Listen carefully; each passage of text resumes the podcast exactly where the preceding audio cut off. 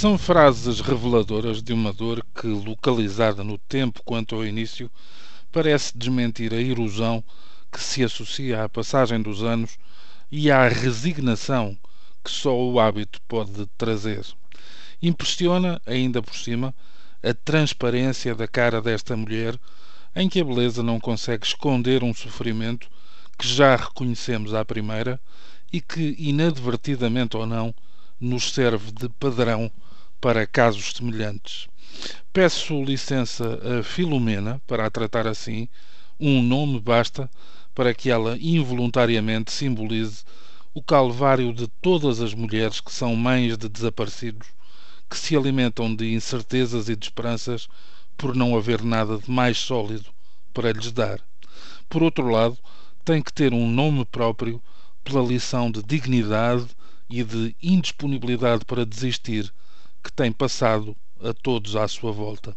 Mas o que disse Filomena, sorri pela primeira vez em 15 anos, acendeu-se uma luzinha ao fundo do túnel, foi feita justiça, mas a minha meta é saber um dia o que aconteceu ao meu Pedro.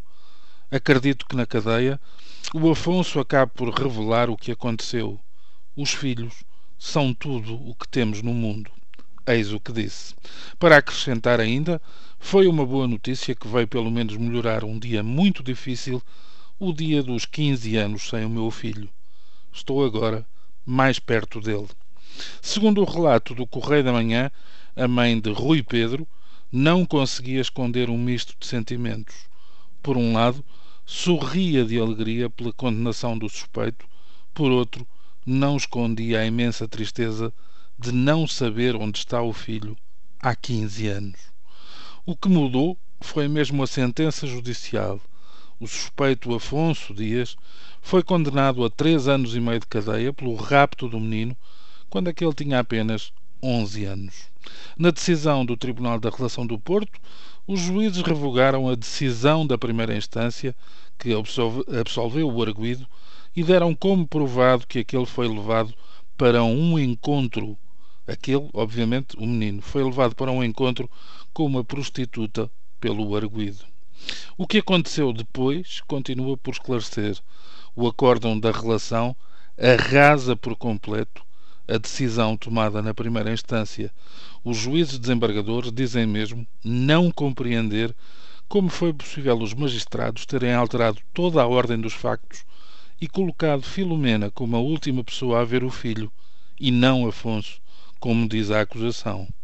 Os raciocínios vêm dar razão às críticas que se tecem a respeito da excessiva dimensão e verbosidade das nossas decisões judiciais em prejuízo da sua clareza e ajustamento à verdade material, eis o que pode ler-se no acórdão.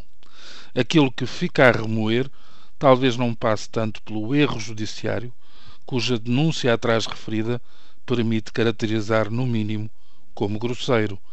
Aquilo que mais me impressiona é como toda a máquina da justiça pode falhar de uma forma tão escandalosa, enquanto uma mulher, praticamente sozinha, sobretudo nos momentos em que o caso Rui Pedro já não fazia manchete nem ocupava espaço nos jornais, nas ocasiões em que a opinião pública, pouco motivada para o equilíbrio, e mais calibrada pelo gosto da novidade sanguinária, já considerava o episódio da criança desaparecida como uma maçada. Felizmente, houve sempre esta mulher a resistir, sustentada só pela dor e pela convicção. É um exemplo chamado Filomena. Bom dia.